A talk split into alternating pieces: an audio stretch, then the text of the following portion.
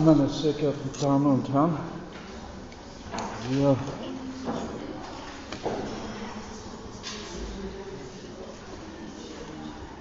schließen heute mit der griechischen Patristik und kommen langsam zu Augustinus.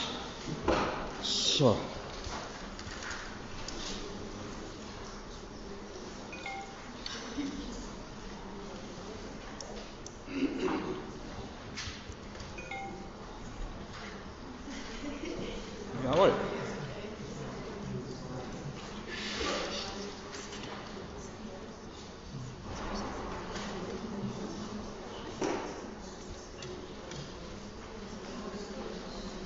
Also, unser Thema heute Dionysius Areopagita, Maximus Confessor und Johannes Damascenus sowie Ambrosius, Marius Victorinus und Augustinus. Hier haben Sie eine schöne Karte, die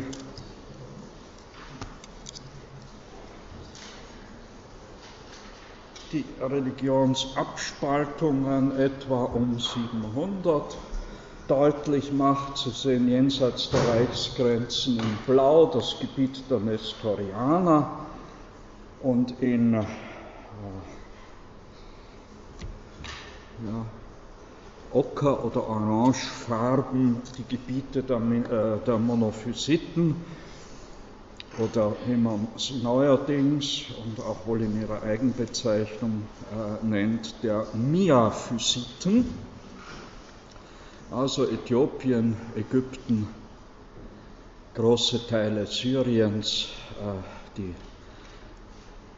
arabischen Christen und die Armenier.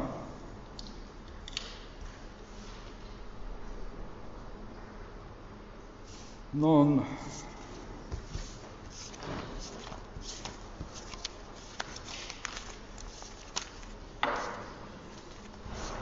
um 700, das heißt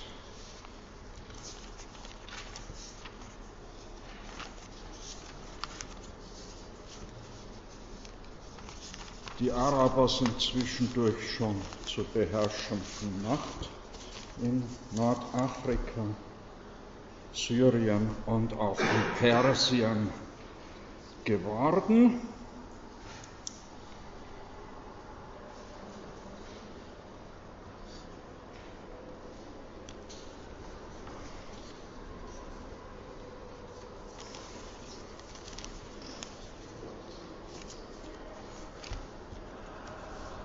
Jetzt noch einen Schritt zurück. Um 500 in Syrien verfasst, man vermutet ein syrischer Mönch, beeinflusst vor allem durch die Werke des Neuplatonikers Proklos, mehrere Schriften. Und der Verfasser gibt sich aus als der in Athen durch den Apostel Paulus, seiner Areopag-Predigt, bekehrte Ratsherr. Er nennt sich, er wird also darum Dionysius der Areopagit genannt. Zudem wurde der Verfasser dann noch fälschlich ab dem 9. Jahrhundert identifiziert mit dem ersten Bischof von Paris und dem Märtyrer Dionys, dem Saint-Denis. Und somit wurde dieser Pseudo-Dionysius Areopagita auch noch zu einem ganz wichtigen Heiligen im Frankenreich. Wir werden darauf noch im Frühmittelalter zu sprechen kommen im Zusammenhang mit äh, Johannes Scotus Eriugena, der die Schriften dieses Pseudo-Dionysius ins Lateinische übersetzte. Und diesem Dionysius Areopagita, man vermutet, ein Mönch in Syrien um 500, dem verdanken wir Schriften mit so schönen Titeln wie über die himmlischen Hierarchien, über die kirchliche Hierarchie, über die göttlichen Namen, über die mystische Theologie und schließlich noch zehn Briefe.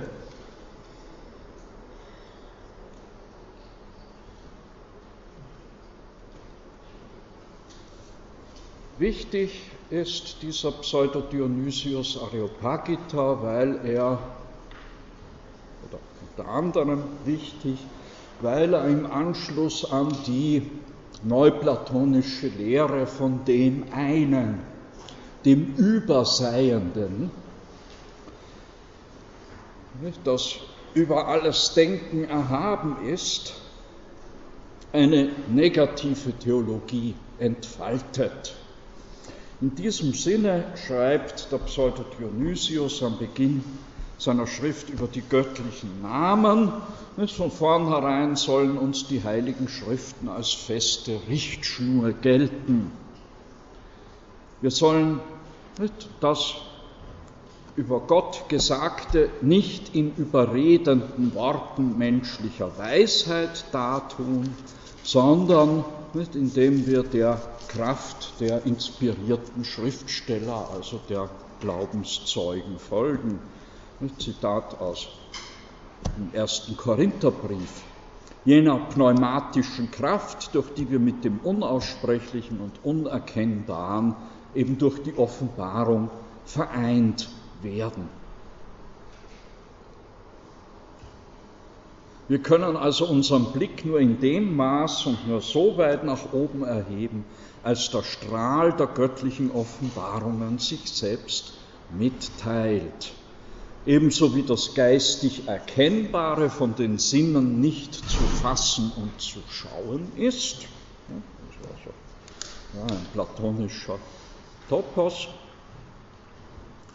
Ebenso wie das Einfache und Bildlose, dem in Form und Bild bestehenden, wie dem wie das dem Tastsinn und der Konfiguration entrückte gestaltlose, äh, unkörperliche, den in körperlicher Gestalt gebildeten Dingen unerreichbar ist, so ist ebenso die überwesentliche Unbegrenztheit, also Gott, über alle Wesen erhaben und die übergeistige Einheit ragt über alle Geister hinaus und dann folgen paradoxe Wendungen, wie sie dann das ganze Mittelalter hindurch und dann vor allem im Spätmittelalter in der Mystik immer wieder zitiert oder auch variiert werden, jeglicher Denktätigkeit undenklich ist das über alles Denken Erhabene, eine. Unaussprechlich das jeder Rede und das alle Rede übersteigende Gute, eine Formulierung, die mir besonders gefällt, die Einheit, die jegliche Einheit eint, ist ebenso unaussprechlich. Die überwesentliche Wesenheit, Hyperusios, Usia, die keiner Vernunft zugängliche Vernunft, der Nus Anoetos, das unaussprechliche Wort, ein Nichtwort und Nichtwissen und Nichtname und so weiter. Und dann folgt ein, im Grunde ein Platon-Zitat.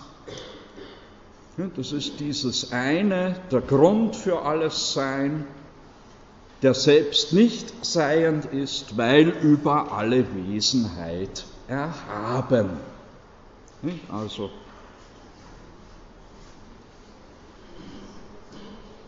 Usias Epekena, Wort, das Platon in Bezug auf die Idee des Guten formuliert. Die, das, die Idee des Guten überragt an Würde alles Seiende. Sechstes Buch der Politeia, Seite 509. Also im Anschluss an, den, an Platon, an den Neuplatonismus, und die nochmals im Neuplatonismus erfolgende Überhöhung des einen Überseienden finden wir dann vielfach in der Nachfolge aufgegriffene äh, ähm, Überlegungen zu einer ne sogenannten negativen Theologie. Mit Gott ist über alles menschliche Aussagen erhaben.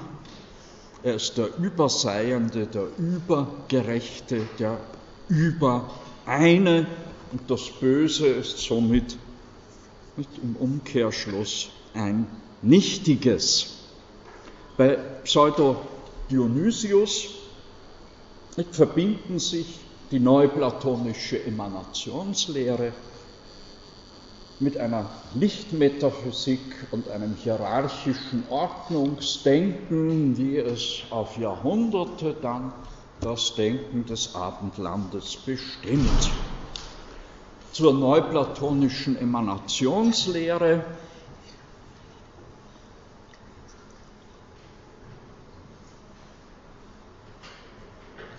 ein Zitat aus den Elementa Theologie des Proklos,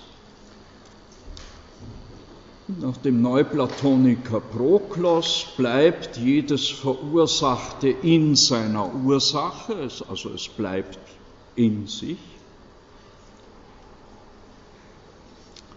Äh, pardon, in der Ursache, geht aus ihr hervor und kehrt zu ihr zurück. Also es ist diese im Grunde eine Dreiheit von in sich Sein des Absoluten, indem aus dem Absoluten, aus dem einen etwas hervorgeht, geht ihm nichts verloren. Insofern, jedes Verursachte bleibt in seiner Ursache. Die Emanation ist also nicht als ein Ausströmen, gleichsam Ausfließen aus dem Ureinen zu denken, sondern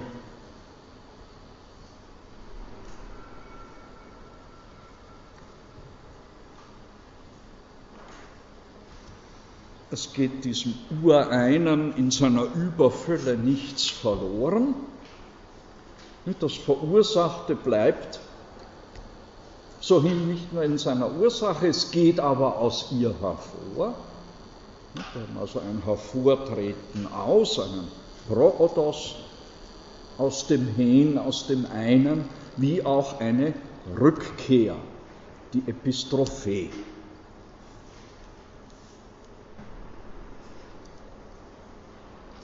Mit Gedanken,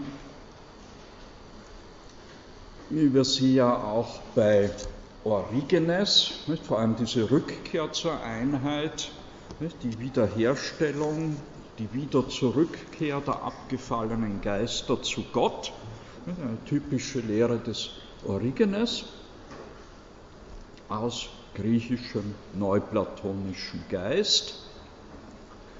Nun, und diese neuplatonische Emanationslehre wird nun metaphorisch man denke etwa an das platonische Sonnengleichnis. Es findet sich aber auch eine passende Bibelstelle, nämlich im Jakobusbrief. Dieses,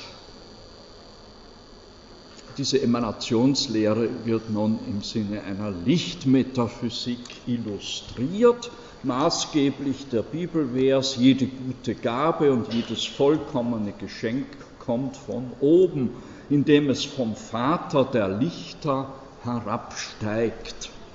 Und dazu schreibt der Pseudo-Dionysius, jedes Hervortreten der vom Vater erregten Lichtausstrahlung, gütig verliehen zu uns dringt, führt uns auch hinwieder als eine ins Eins gestaltende Kraft aufwärts. Es bleibt also nicht beim Protos, beim Hervortreten aus dem Vater der Lichter, sondern es kommt auch zu einer Rückkehr zur Epistrophie, zu einer Rückkehr zur Einheit.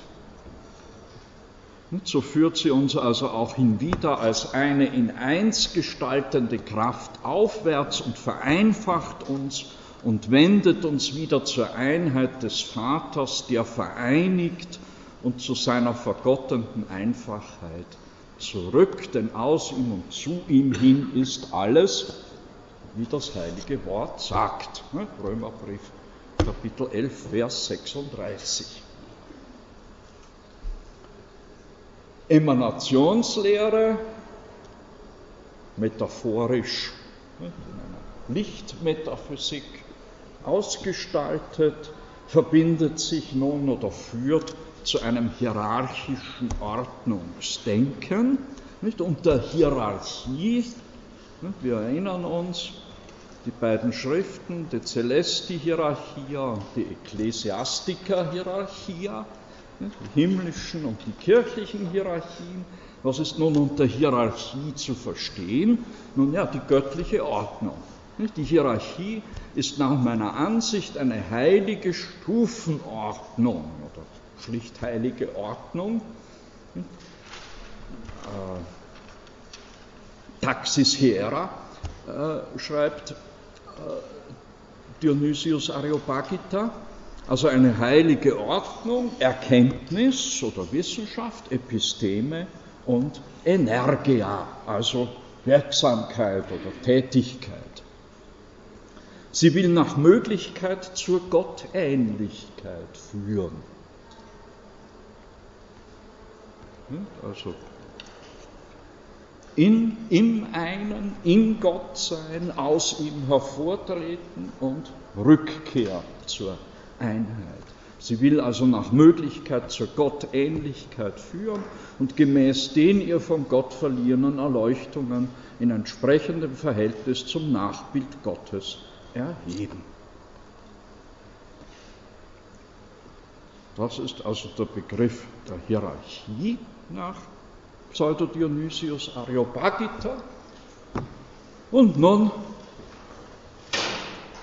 ja, nicht, wird Dionysius mit seiner Schrift über die himmlischen Hierarchien zu einem maßgeblichen Kirchenlehrer, zumal man seine Schrift ja seine Schriften genossen im Mittelalter quasi kanonische Geltung solange man nämlich glaubte, das sei, tatsächlich der vom Apostel Paulus in Athen bekehrte Ratsherr. Er wäre sozusagen ein unmittelbarer Jünger des Apostel Paulus. Ja, und in seinen himmlischen Hierarchien beschreibt er nun die Engelshierarchien gleichsam wie einen äh, Hofstaat. Das sind zuerst die Seraphim und Cherubim, Cherubim, die kennen wir ja wohl noch aus der, den Kirchenlied. Seraphim und Cherubim, stimmen die mein Loblieder? Irgendwie. Ähm, äh, drittens die Throni, das sind also die dem Herrscherthron Gottes am nächsten stehenden und somit höchsten himmlischen Hierarchien. Dann haben wir noch die Dominationes, die Virtutes und die Potestates. Und schließlich die niedrigste, die dritte der Engelshierarchien, die Principatus, die Archangeli, also die Erzengel und die Engel. Wenn Sie also bisher geglaubt haben, die Erzengel, das ist ein ganz besonderer, hochstehender Engel, dann sind Sie jetzt eines Besseren belehrt. Nein, es sind zunächst die Seraphim, die Cherubim und die Throni, die in dieser himmlischen Hierarchie am höchsten stehen, also dreimal drei himmlische Hierarchien. Ja, die ganze Engelslehre der Kirche beruht auf diesem Werk Und wo himmlische Hierarchien, da auch eine kirchliche Hierarchie, auch wieder drei mal drei. Ja, das ist, Philosophen können nur bis drei zählen. Wir Platoniker haben eine nicht von anderen vielleicht als krankhaft belächelte Affinität zur Zahl drei. Das ist ja die Zahl der Vermittlung. Also 3 mal 3 kirchliche Hierarchien. Das sind zunächst die drei Sakramente, Firmung, Eucharistie und Taufe. Also zunächst mal die Taufe, die mittlere gottgleiche Gewalt, wie äh, Dionysius Areopagita sagt, ne, besteht in der lichtvollen mystischen Einweihung der Gereinigten, in der Eucharistie. Und die letzte, welche die früheren in sich ein- und abschließt, in der Vollendung der Eingeweihten, also in der Firmung. Dann nicht, haben wir die Verwalter der Sakramente, die Kleriker, die gliedern sich in Bischöfe, Priester und Diakone und schließlich die Empfänger der Sakramente, also die Laien, Mönche, Gläubige und Katechumenen, also die Taufwilligen, die, die sich auf die Taufe vorbereiten, also auf den Empfang dieses ersten Sakraments der Taufe.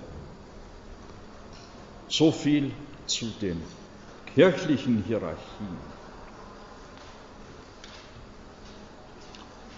Dann ein Sprung um 100 Jahre zum Maximus Confessor, dem Maximus Homologetes. Er ist um 580 in Konstantinopel geboren und bekämpft entgegen dem ausdrücklichen Befehl des Kaisers, in dem Fall Konstanz II., den nicht, weiterhin unerbittlich den Monophysitismus und den Monotheletismus, letzteren Monotheletismus, der von den byzantinischen Kaisern, äh, die von den byzantinischen Kaisern favorisierte Kompromisslösung, die zu einer Einigung Wiedereinigung zwischen Orthodoxie und Monophysiten führen sollte, wonach in Gott zwar zwei Naturen zu unterscheiden sind, aber ein Wille herrscht, nur ein Wille.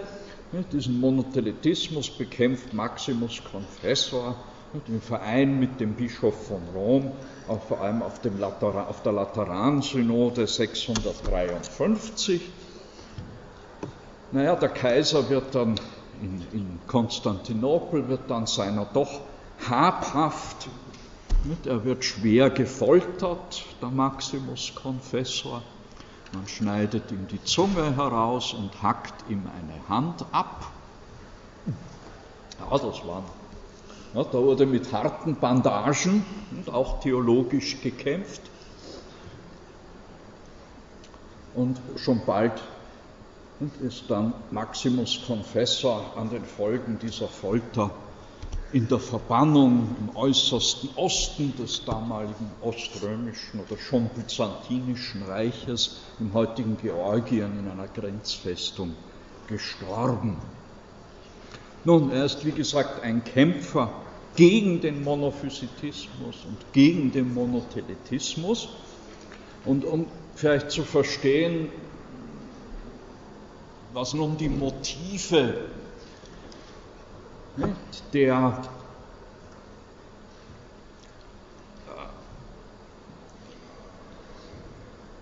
der Gegner sowohl der Arianer wie der Monophysiten wie auch der Monotheleten äh, sind, äh, sei auf ein Wort des äh, Bischofs Athanasius von Alexandrien hingewiesen, der in seinem Kampf gegen Arius, der ja dann auch verurteilt wird auf dem ersten Konzil in Nikea 325,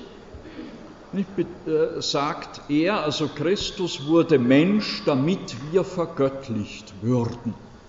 Also wenn Gott, Christus, nicht wirklich Gott und Mensch ist, dann können wir auch nicht vergöttlicht werden. Das ist in etwa sozusagen das grundsätzliche Argument, das, das auf Seiten der äh,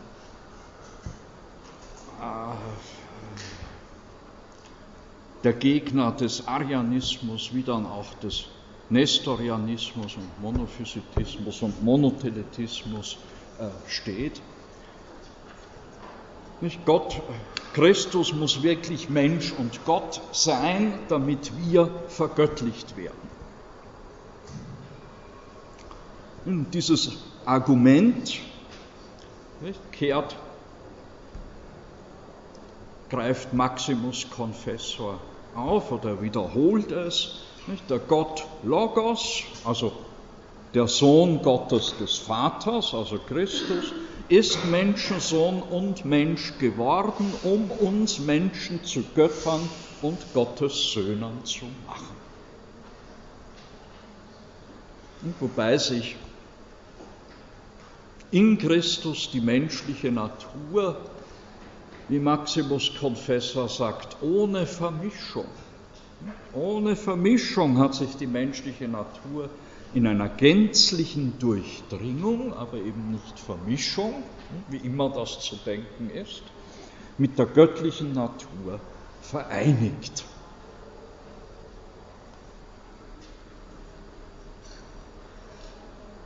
Johannes Damascenus, mit ihm findet die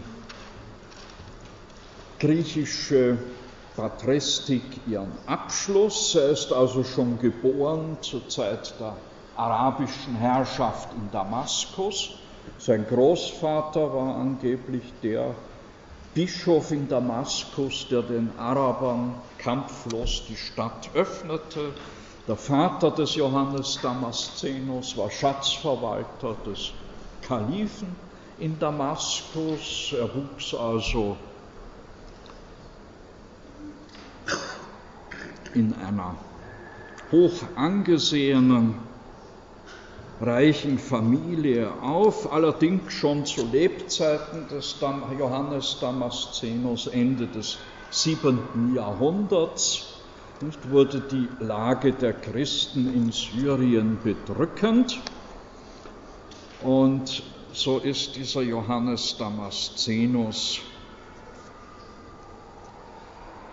gegen Ende des siebenten Jahrhunderts bereits in ein Kloster gegangen, in das Kloster Mar Saba bei Jerusalem bzw. bei Bethlehem, das noch bis heute besteht, und wo er auch 749 in einem biblischen Alter von etwa 100 Jahren gestorben ist. Er hat sich vor allem hervorgetan als Gegner der Ikonoklasten, also der Bilderstürmer in Byzanz. Byzantinischer Bilderstreit im 8. Jahrhundert, den Johannes Damascenus schon von, von jenseits der Grenze äh,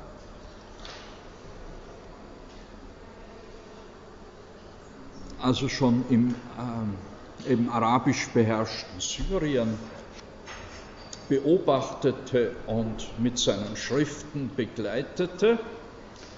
Er kämpft gegen die ikonoklastischen Kaiser, die sich zunächst auf dem Konzil von Hirea 754 durchsetzen, aber am zweiten Konzil von Nicäa 787 setzen sich dann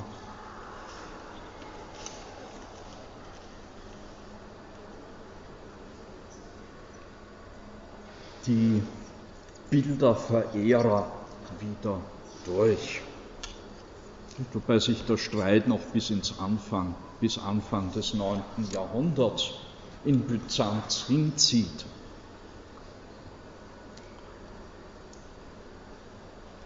Dieser Johannes Damascenus ist der große Dogmatiker und Systematiker der griechischen Kirche mit seinem dreibändigen Werk Quelle der Erkenntnis, PG Gnoseos. Der erste Teil eine Hauptsätze der Philosophie heißt es auf Griechisch, im Lateinischen Dialektika, also Grundsätze der Logik, der Philosophie. Zweite, das zweite Buch über die Heretika, da findet sich auch eine interessante Auseinandersetzung des Johannes Damascenus mit dem Islam.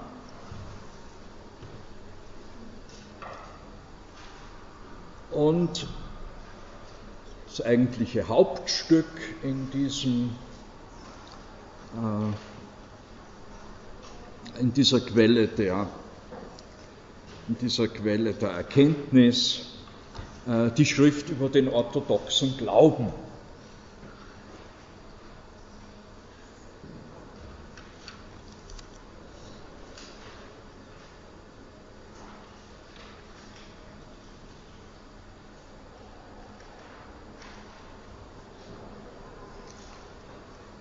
1151 wird diese Schrift, die Fide Orthodoxa, ins Lateinische übersetzt.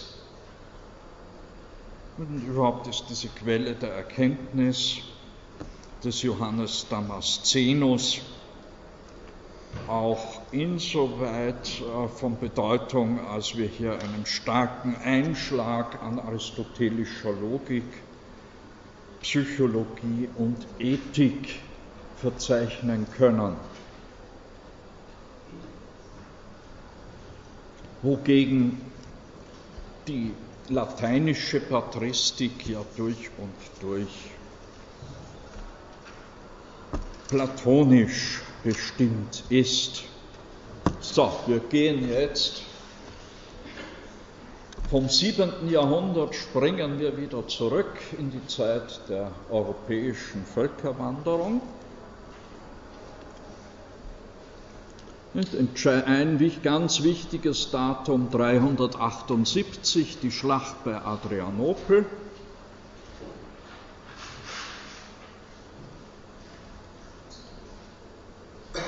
Ja, also links von Konstantinopel, Edirne heißt die Stadt heute, nicht? Hadrianopolis.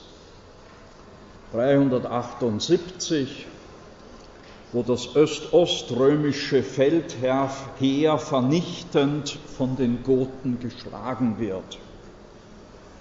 Ja, die sind vor den Hunnen fliehend, Hilfe suchend, ins, haben sie sich an Rom gewandt, erhielten dann kümmerliche Wohnsitze im heutigen Bulgarien zugewiesen.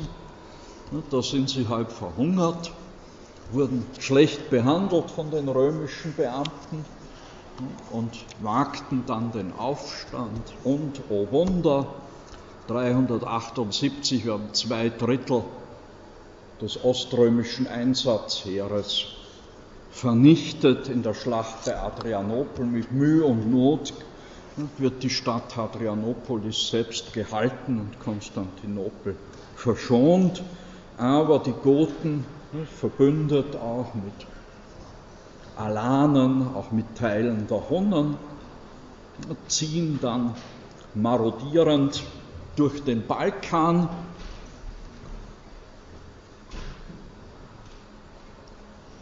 Und 30 Jahre später, 410, wird Rom, die Stadt Rom selbst von den Goten erobert und geplündert. Im Jahr 406, 5, 6 brechen verschiedene germanische Stämme über die nicht mehr befestigte Rheingrenze ins römische Reich ein. Wichtigste Folge dann das Zug um Zug Gallien die Iberische Halbinsel und schließlich 400 äh, verloren gehen und schließlich 429 die Vandalen. Ne? Der König Geiserich hat die Häupter seines Volkes gezählt, angeblich 80.000. Ne? Also von der Straße von Gibraltar übersetzte Also man kann nicht, mit Knechten, Weibern und Kindern und Alten kann man rechnen, ca. 15.000 kampffähige Männer, die dann innerhalb weniger Jahre die reichste Provinz des römischen Reiches, nämlich Afrika, erobern. Und in dieser Zeit, wo ringsum alles zusammenbricht, lebt Augustinus. Zunächst zu dem Mann, der ihn getauft hat, Ambrosius von Mailand. Der Mann hat eine steile politische Karriere hinter sich. Ja, er ist 339 in Trier geboren, als Sohn des dortigen Präfekten. Trier, damals eine der wichtigsten Städte im Römischen Reich, ja, zeitweise Kaiserresidenz. Ja, den ehemaligen Thronsaal in Trier können Sie noch besichtigen, ist heute eine protestantische Kirche.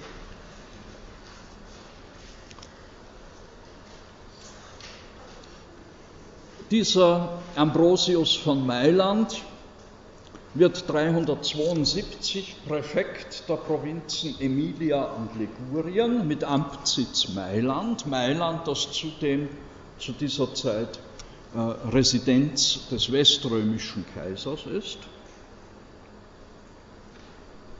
Und im Jahr 374 stirbt der Bischof von Mailand, ein Arianer, ja, und es herrscht der übliche Konflikt weiterhin zwischen Arianern und Orthodoxen.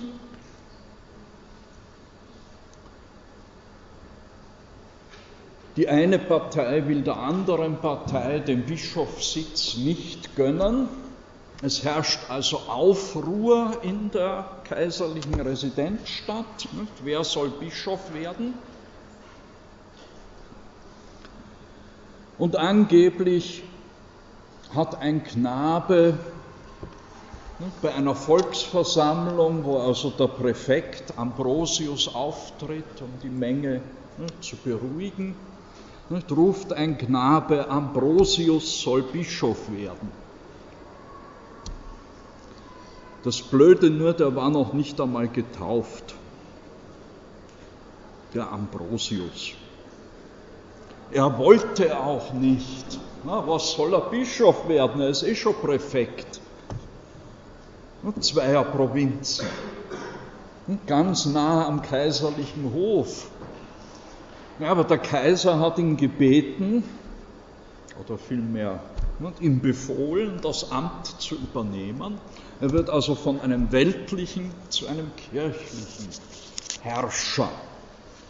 Im Schnellverfahren wird er getauft, empfängt die Priesterweihe und ist per Akklamationen Bischof von Mailand.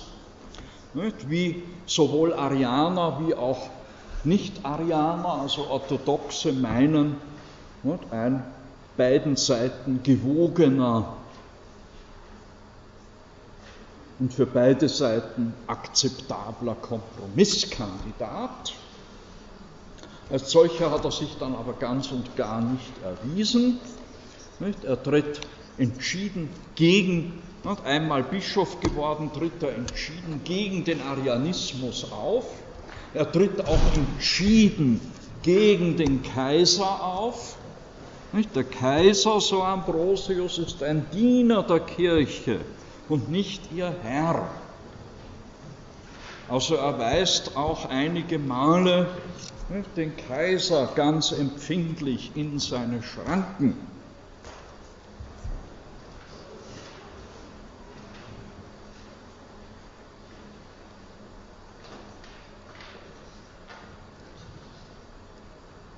Also ein Kirchenfürst, dieser Ambrosius. Durchaus auch eine zwiespältige Figur. Also die Macht der Kirche geht ihm über alles, auch über alle hm, eventuell ethischen Bedenken. Als der Kaiser Theodosius anordnet, diejenigen zu bestrafen, nämlich Christen zu bestrafen, die eine Synagoge im Osten des Reiches niedergebrannt und geplündert haben, schreitet Ambrosius dagegen ein. Das geht doch nicht an, dass Christen wegen Nichtchristen verfolgt werden. In seine Zeit als Bischof fällt ja auch das Dreikaiser-Dekret von 380, mit dem das Christentum faktisch zur Staatsreligion wird. Wichtig, ja, seine Schrift über den Glauben an den Kaiser Gratian, eine Schrift gegen den Arianismus, Also Ambrosius von Mailand ist ganz entscheidend dafür äh, verantwortlich, dass sich der Arianismus als, äh, dass sich die Gegner der Arianer in der Reichskirche durchsetzen.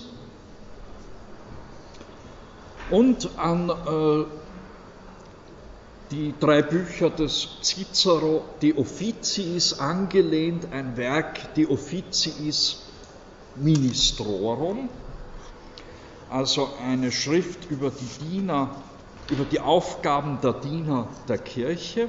Hier deutet Ambrosius die stoische Tugendlehre, wie sie eben vor allem durch Ciceros De Officiis überliefert ist, im christlichen Sinne um. Nicht schön, am Beginn dieser Schrift schreibt er, man hat mich von Richterstuhl und Amtsbinde weg jählings ins Priesteramt entführt. Also er wurde gegen seinen Willen vom führenden, von einem führenden Politiker, einem Mann der Verwaltung, zu einem Bischof. So fing ich an, euch zu lehren, was ich selbst nicht gelernt habe so geschah es, dass ich eher zu lehren als zu lernen anhub. Lernen und lehren zugleich muss ich somit, weil sich mir keine Zeit zum Lernen erübrigt hatte. Oder weiter erübrigte. Ja, also lehrend und lernend hat dieser Mann Ambrosius von Mailand vor allem die Kirche, auch den auch die Liturgie äh, der Kirche organisiert. Er ist ja einer der vier Kirchenlehrer in der westlichen Kirche.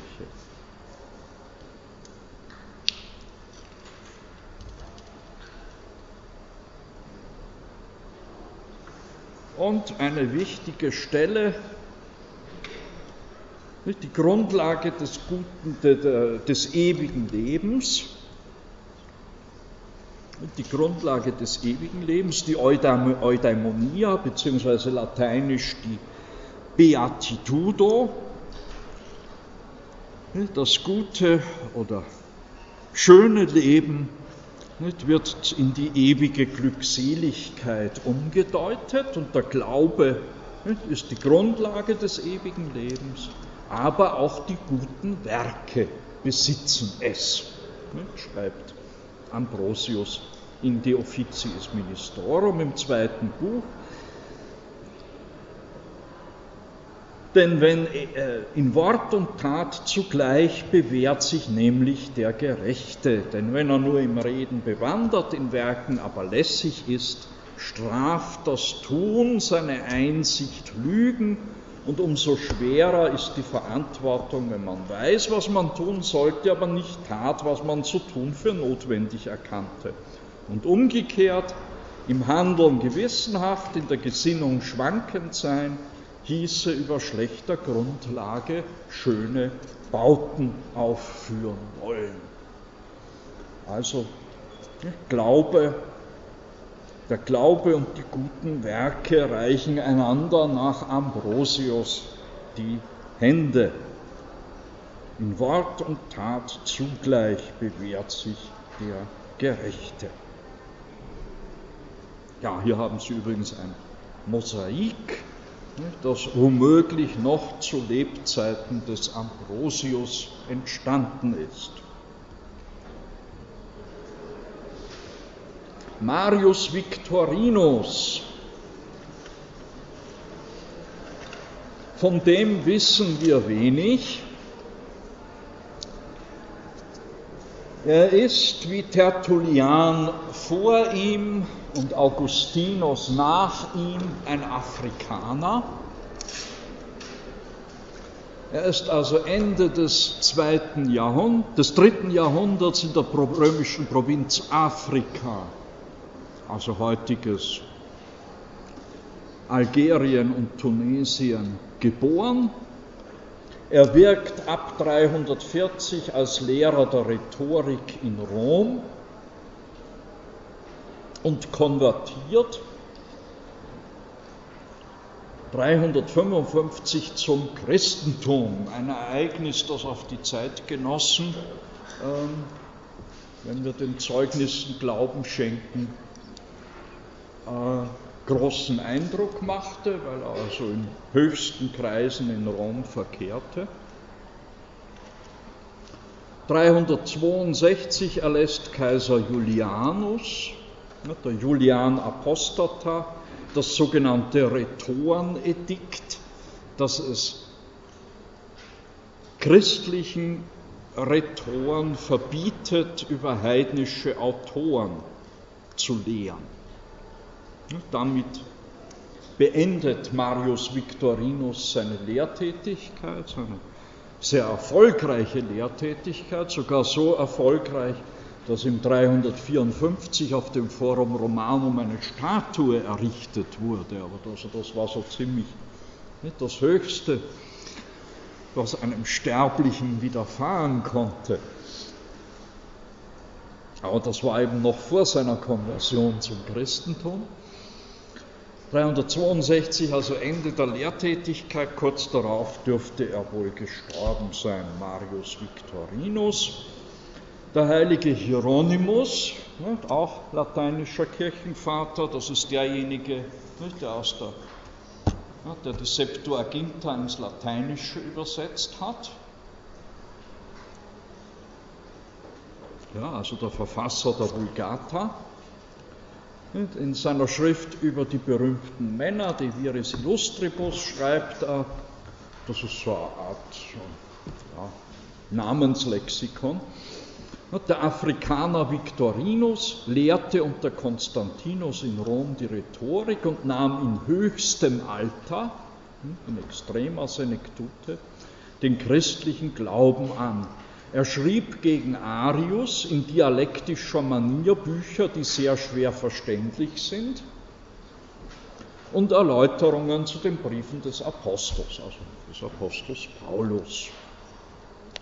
Und ein weiteres Zeugnis von Augustinus nun aus den Confessiones, das ist unser Lesestoff, ja, die Bekenntnisse des Augustinus. Da berichtet der äh, Augustinus, wo er so den Weg hin zu seiner Konversion zum Christentum schildert. Und so ging ich denn zu Simplicianus. Und dieser Simplicianus hat an dem Ambrosius von vorhin, dem Ambrosius von Mailand, Vaterstelle vertreten. Und dieser liebte ihn auch wahrhaft wie einen Vater. Ich erzählte ihm, also dem Simplicianus, meine Irrungen und Wirrungen. Danach erwähnte ich, dass ich einige Bücher der Platoniker gelesen hätte, die Victorinus, einst Rhetor in Rom, der, wie ich gehört, als Christ gestorben war, ins Lateinische übersetzt hatte. Also, der Augustinus, der höchstwahrscheinlich nur sehr schlecht Griechisch verstand, hat einige Bücher der Platoniker gelesen, die der Victorinus ins Lateinische übersetzt hatte. Also über die lateinische Übersetzung, vor allem der Schriften des Plotin, des Haupts der Neuplatoniker, wird Augustinus zum Platoniker und als Platoniker zum Christen. Wir kommen darauf gleich zu sprechen, auf den christlichen Platonismus des Augustinus.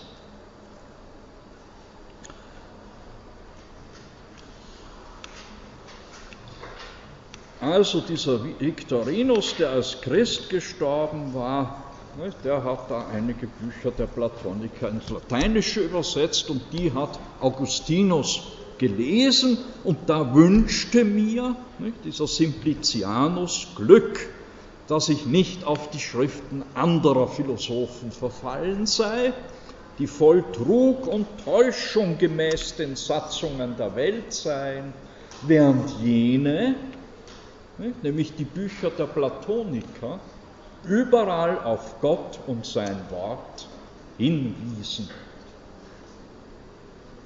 Also es ist auch schon ein platonisch bestimmtes Christentum, das Augustinus in Mailand vorfindet und das ihm den Weg zum Christentum ebnet. Ein Mailänder Platonismus, bestimmt durch die lateinischen Übersetzungen der Schriften, vor allem des Plotin, durch Marius Victorinus, vertreten durch Simplicianus, der offenbar dem Bischof Ambrosius als geistlicher Vormund zur Seite stand. Und über Simplicianus und Ambrosius findet Augustinus zum Christentum. Aurelius Augustinus, wie er oft genannt wird, Augustinus von Hippo oder Augustinus von Tagaste. Er ist geboren am 13. November 354 in Tagaste, im heutigen Suk Arad, in Alger, im heutigen Algerien. Der Vater ist Heide, die Mutter Christin, sogar eine Heilige, die heilige Monika. Zu der hat er ein seltsam schwieriges, ebenso enges wie schwieriges Verhältnis zu dieser Mutter.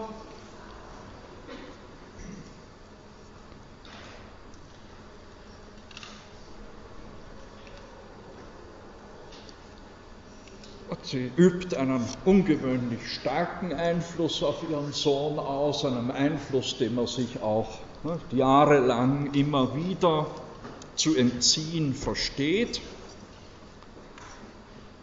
Er äh, wird zunächst zum Rhetor in Karthago ausgebildet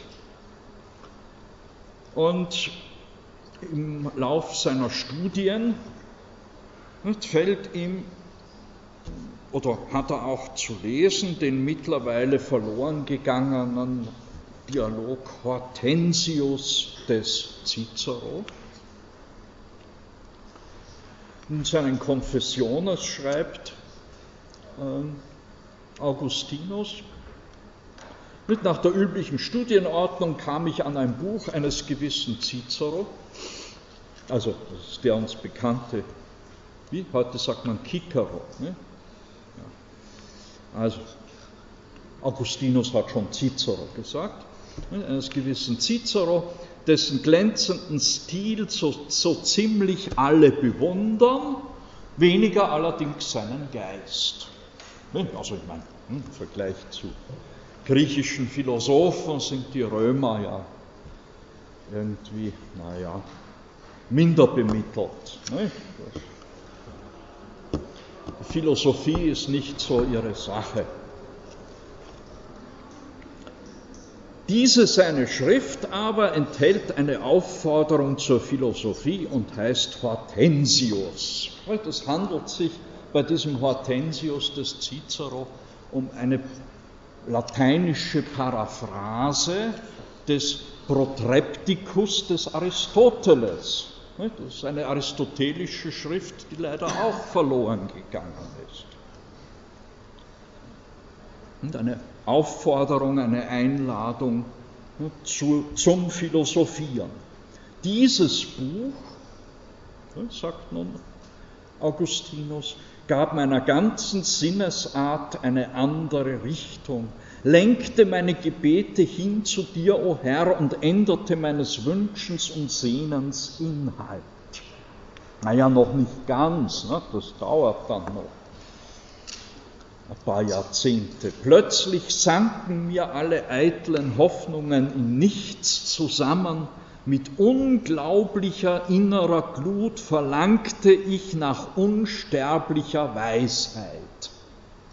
Also die Sehnsucht nach unsterblicher Weisheit ergreift ihn. Und schon begann ich mich zu erheben, um zu dir zurückzukehren. Aber dieser Weg zurück zu Gott ist noch ein ziemlich langer bei Augustinus. Also, also zunächst äh,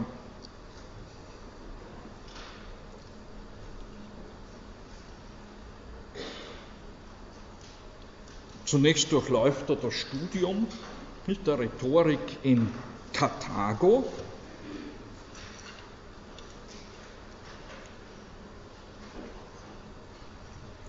Ähm.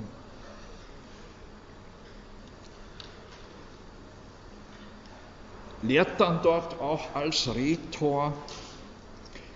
Aber dieser Augustinus ist ein zwiespältiger Mensch, er ist ein ebenso leidenschaftlicher Sinnenmensch wie ein Gottsucher. Und zunächst findet er im Dualismus der Manichäer die passende Antwort auf seine eigene Zwiespältigkeit. Er entfernt sich dann allerdings vom Manichäismus, allerdings nie ganz. Nicht? Also dieser Dualismus von Gut und Böse, von Hell und Dunkel, nicht?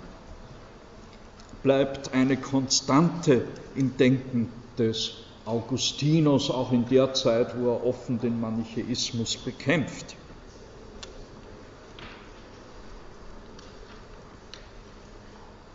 Und aber er bemerkt allmählich, dass die Manichäer, die dauernd das Wort Wahrheit und immer wieder Wahrheit im Munde führen, wie er sagt, dass diese Manichäer keine Antwort auf seine Fragen wissen. Naja, vom Dogmatismus, nicht, religiösen Dogmatismus, wendet er sich dann der Skepsis zu, der Skepsis der neuen Akademie. Er geht als Professor der Rhetorik 383 nach Rom und im Jahr darauf nach Mailand, ins damalige politische Zentrum des lateinischen Westens und besucht hier die Predigten des Ambrosius. Und die neuplatonisch inspirierte allegorische Bibelauslegung durch Ambrosius bereitet die Wende im Leben des Augustinus vor. Er liest die Bücher der Platoniker, ne, vermutlich Plotin und Porphyr, in der Übersetzung des Marius Victorinus.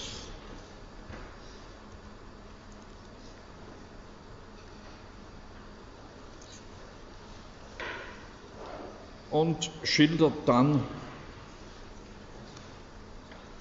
naja, in einer berühmten Gartenszene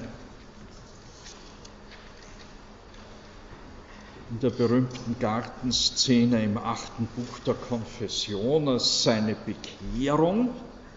Da liest er im Römerbrief Kapitel 13, Vers 13 folgende angeblich, gehe hin und verwerfe alles, was du hast und gib es den Armen, so wirst du einen Schatz im Himmel haben. Und angeblich diese Bibelstelle bringt dann die Lösung in seinem Konflikt. Nun, ganz so dramatisch war das Ganze wohl nicht. Lesen wir mit in den Konfessiones im siebenten Buch.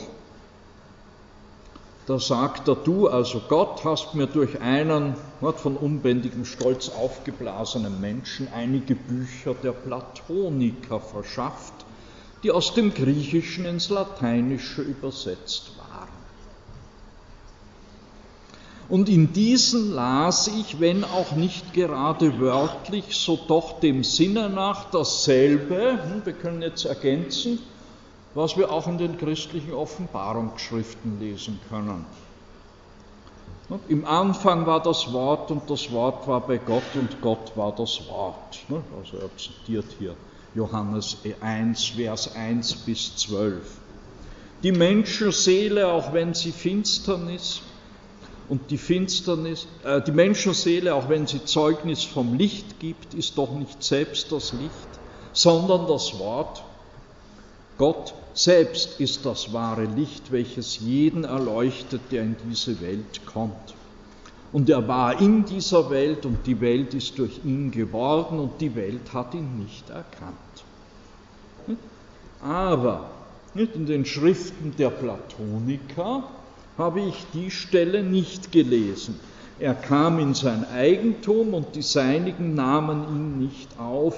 Wie viele ihn aber aufnahmen, all denen gab er die Macht, Kinder Gottes zu werden, weil sie an seinen Namen glauben. Ferner las ich dort, und zwar in den Schriften der Platoniker, dass das Wort Gott nicht aus dem Fleische, noch aus dem Willen des Mannes, noch aus dem Willen des Fleisches, sondern aus Gott geboren ist. Johannes 1, Vers 13. Aber dass das Wort Fleisch geworden ist und unter uns gewohnet hat, das habe ich dort bei den Platonikern nicht gelesen. Und so schreibt Augustinus in einer seiner frühesten christlichen Schriften, De Vera Religione, könnten jene Männer, nämlich die Platoniker, ein zweites Leben mit uns führen, dann sähen sie sicherlich, durch wessen Autorität den Menschen tunlicher geholfen wurde.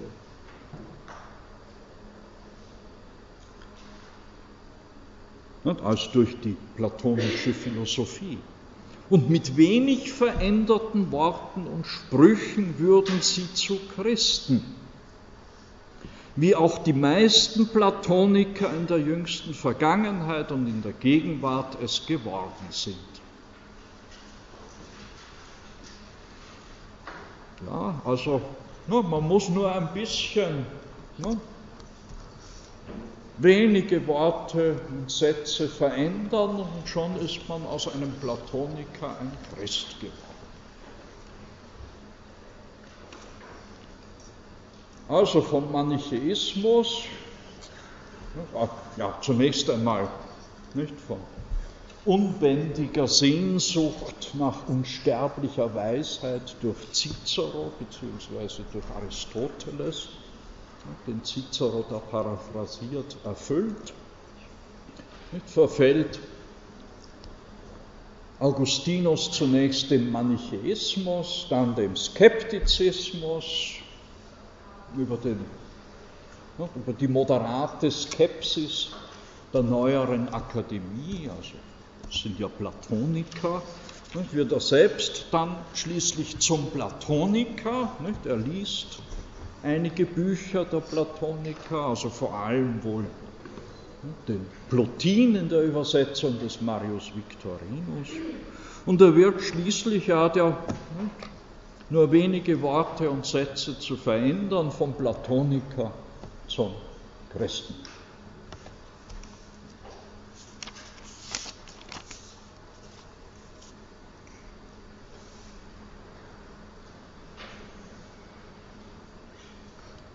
Augustinus gibt auch aus gesundheitlichen Gründen 386 seine Rhetorikprofessur in Mailand auf. Naja, 386, ne? seit 380 ist das Christentum Staatsreligion.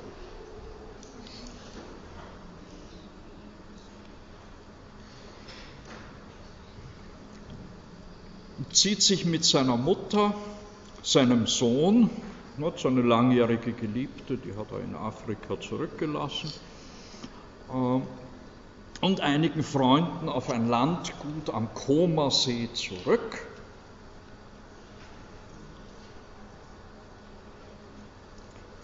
Und schreibt dort drei Bücher, Contra Academicos, also gegen die Skeptiker, De Beata Vita, über das Gute oder christlich das glückselige Leben und De Ordine über die Ordnung, das Maß.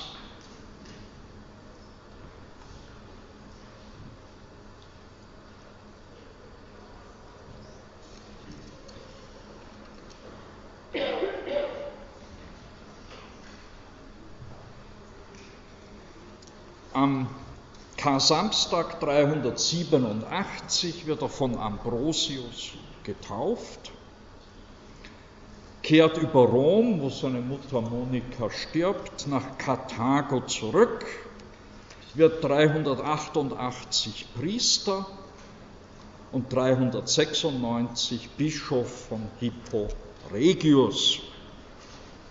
Hippo Regius die Franzosen nannten es dann wie Bohne und heute heißt es Anabas, ja, im heutigen Algerien, im Osten des heutigen Algerien gelegen, an der Küste. Dort stirbt Augustinus am 28. August 430 als Bischof von Hippo Regius in der bereits von den Vandalen belagerten Stadt. Und was mir am besten gefällt, er tröstet sich mit einem Satz. Ja, nicht aus der Bibel, sondern aus Plotin. Nicht? In all diesen Bedrängnissen, schreibt der Biograf des äh, Augustinus, na, tröstete er sich mit den Worten eines alten Weisen. Der ist nicht groß, ich paraphrasiere das jetzt, der ist nicht groß, der sich nicht, darüber aufregt oder darüber bekümmert, nicht, wenn Hütten und, Städte fallen und Menschen sterben, die sterblich sind. Also so ein wörtliches Zitat aus den Schriften des Plotin, mit dem sich der Bischof Augustinus in all diesen Drangsalen. Ne, die Vandalen haben mittlerweile schon ne, den ganzen, ne, das heutige Marokko, Algerien erobert. Ne, die sind ja Arianer, ne, dementsprechend verfolgen sie die orthodoxen Christen also die Vertreter der Reichskirche. Da werden Priester und Mönche gemeuchelt, Kirchen und Städte niedergebrannt. Und womit tröstet sich der heilige Augustinus? Mit einem Satz aus den Werken des alten Heiden Plotin. Ja, so sind die Philosophen.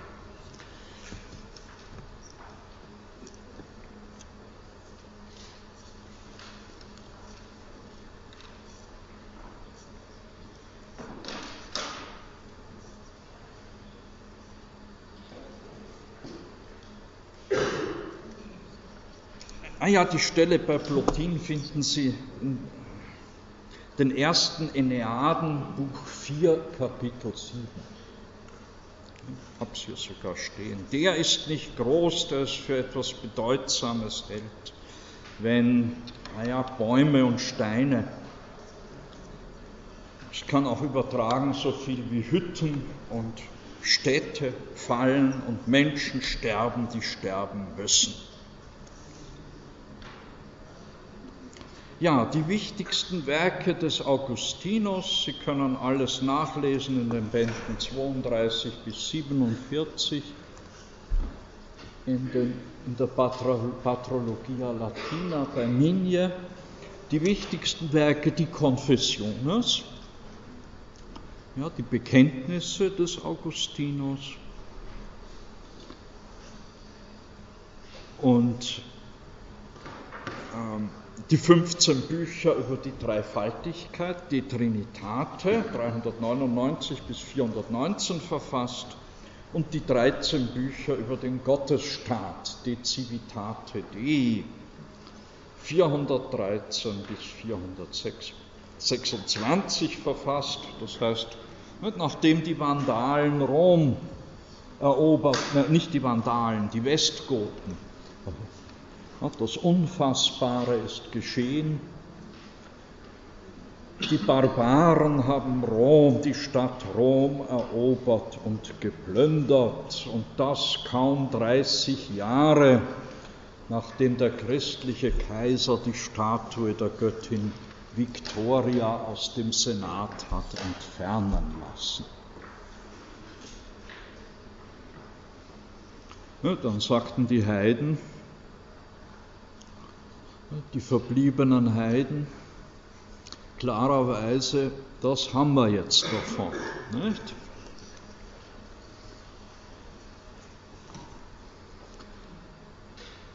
Gut, und Augustinus formuliert seine christliche Antwort nicht, auf diese heidnischen Kritiker in De Civitate Dei. Äh, die Konfessionen sind um 400 entstanden. Es ist eine Autobiografie und Bekenntnisschrift, ein psychologischer, philosophischer und theologischer Traktat in einem. Äh,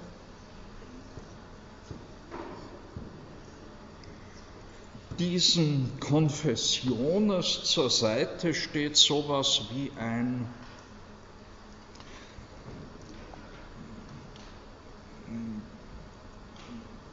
geistiges Tagebuch, das Augustinus geführt hat, nämlich die Selbstgespräche, die zwei Bücher Selbstgespräche Soliloquiorum, Libri Duo.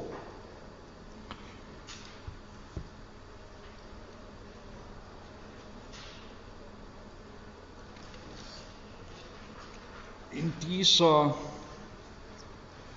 in diesen Selbstgesprächen findet sich eine Stelle, die sehr schön das eigentliche Thema des Augustinus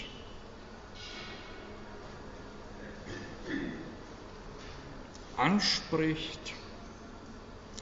Er sagt dann, er sagt dort, Deum et animam scire cupio. Gott und die Seele will ich erkennen, sonst nichts. Gott und die Seele, das ist das Thema des Augustinus und wird auf lange Zeit, für viele Jahrhunderte, das Thema der Philosophie sein, die wir die mittelalterliche nennen. Also Gott und die Seele strebe ich zu erkennen, sonst nichts.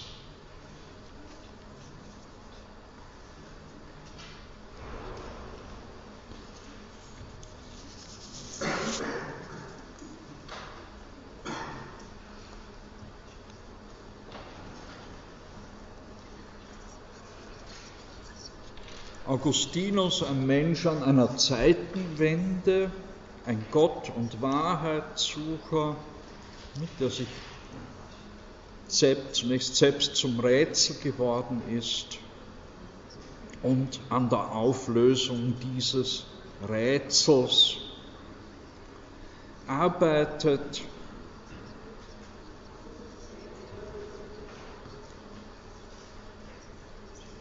Wobei seine entscheidende Leistung darin besteht, dass er nun im Sinne eines christlichen Platonismus den Schatz antiker Bildungstraditionen in die künftige Zeit hinüber rettet.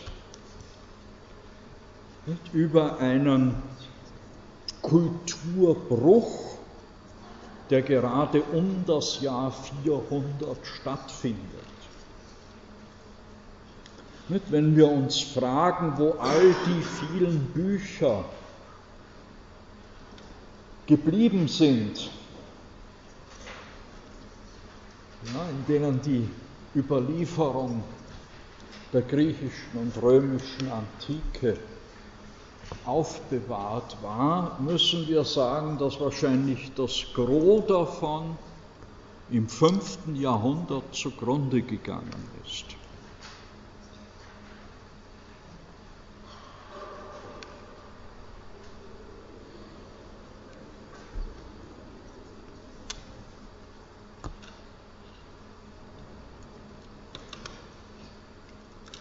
Dass es also die Christen und die Reichskirche waren, die diese Bücherschätze so unter dem Titel Das sind Zauberschriften äh, vernichtet haben.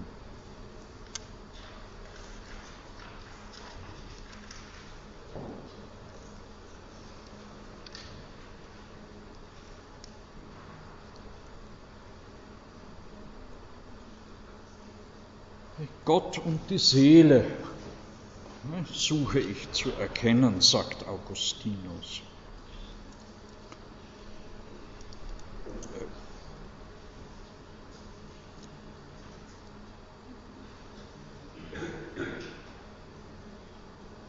Wobei im Hintergrund dieser Suche die Frage nach dem guten Leben steht. Was ist die Vita Beata? Was ist das gute, das glückliche, das gelungene Leben? Nun, diese Vita Beata erfüllt sich nicht mehr im Leben in der Polis oder im stoischen Ertragen eines unabwendbaren Geschicks, das glückliche Leben kann nur im Horizont der ewigen Glückseligkeit und Unsterblichkeit gewonnen werden. In diesem Sinne schreibt Augustinus im De Trinitate im 13. Buch, Kapitel 7, das glückliche Leben ist nicht ein Leben dieser Sterblichkeit. Also in der Sinnenwelt, in diesem irdischen Jammertale, nicht, erringen wir die Beata Vita nicht.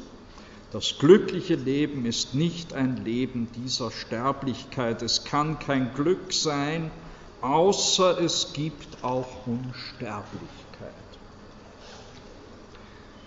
Wenn sie dem Menschen in keiner Weise gegeben werden kann, dann ist es zwecklos nach dem Glück zu suchen. Ohne Unsterblichkeit kann es nicht bestehen. Also ohne Unsterblichkeit, nicht? ohne ewiges Leben auch kein glückliches Leben, sagt Augustinus. Denn der Mensch ist ohne diese Hoffnung nicht in Wahrheit glücklich, sondern mit Tapferkeit unglücklich. Ja, also ohne Hoffnung auf das ewige Leben ist der Mensch nicht in Wahrheit glücklich, sondern ja, bestenfalls mit Tapferkeit unglücklich.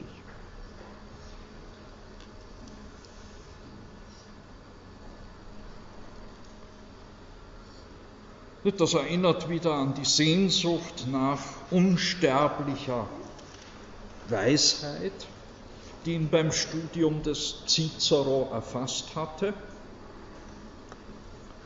Das Streben nach unsterblicher Weisheit, das durchgängig den, das philosophisch-theologische Denken des Augustinus bestimmt. In dieser Sehnsucht, in dieser Suche sucht die Seele Gott. Gott aber ist nicht nur das Ziel, sondern eben auch die Ursache dieser Suche. Denken Sie an diese neuplatonischen Emanationslehre.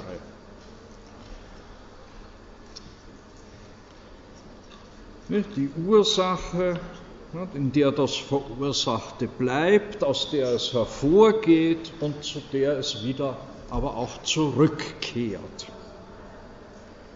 Gott ist sowohl das Ziel wie auch die Ursache dieser Suche, dieser Suche nach ja, unsterblicher Weisheit,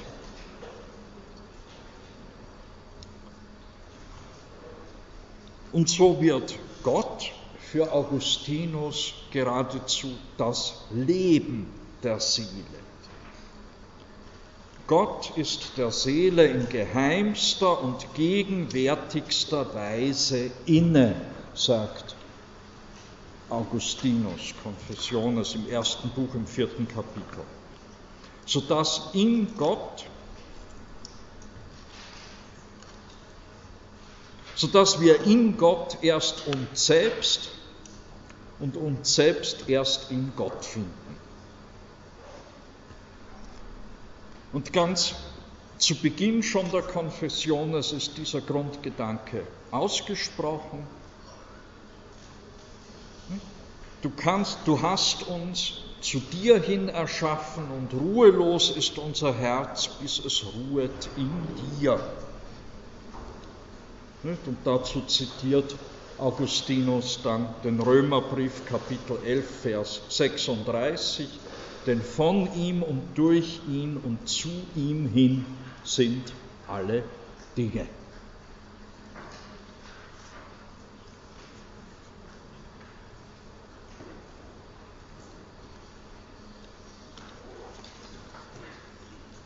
Mit einer Argumentation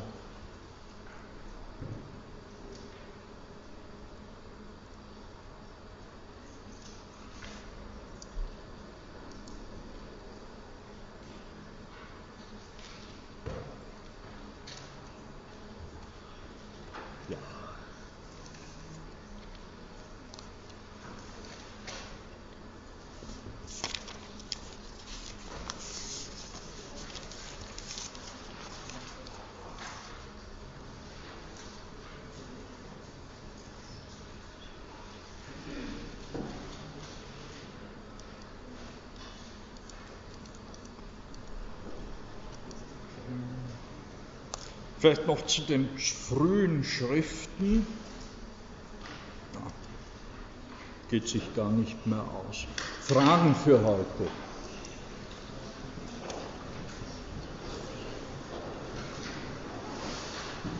Die fehlenden Folien werden noch nachgetragen.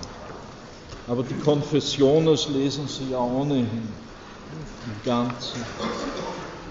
Gibt es irgendwelche Fragen, Anregungen, Wünsche?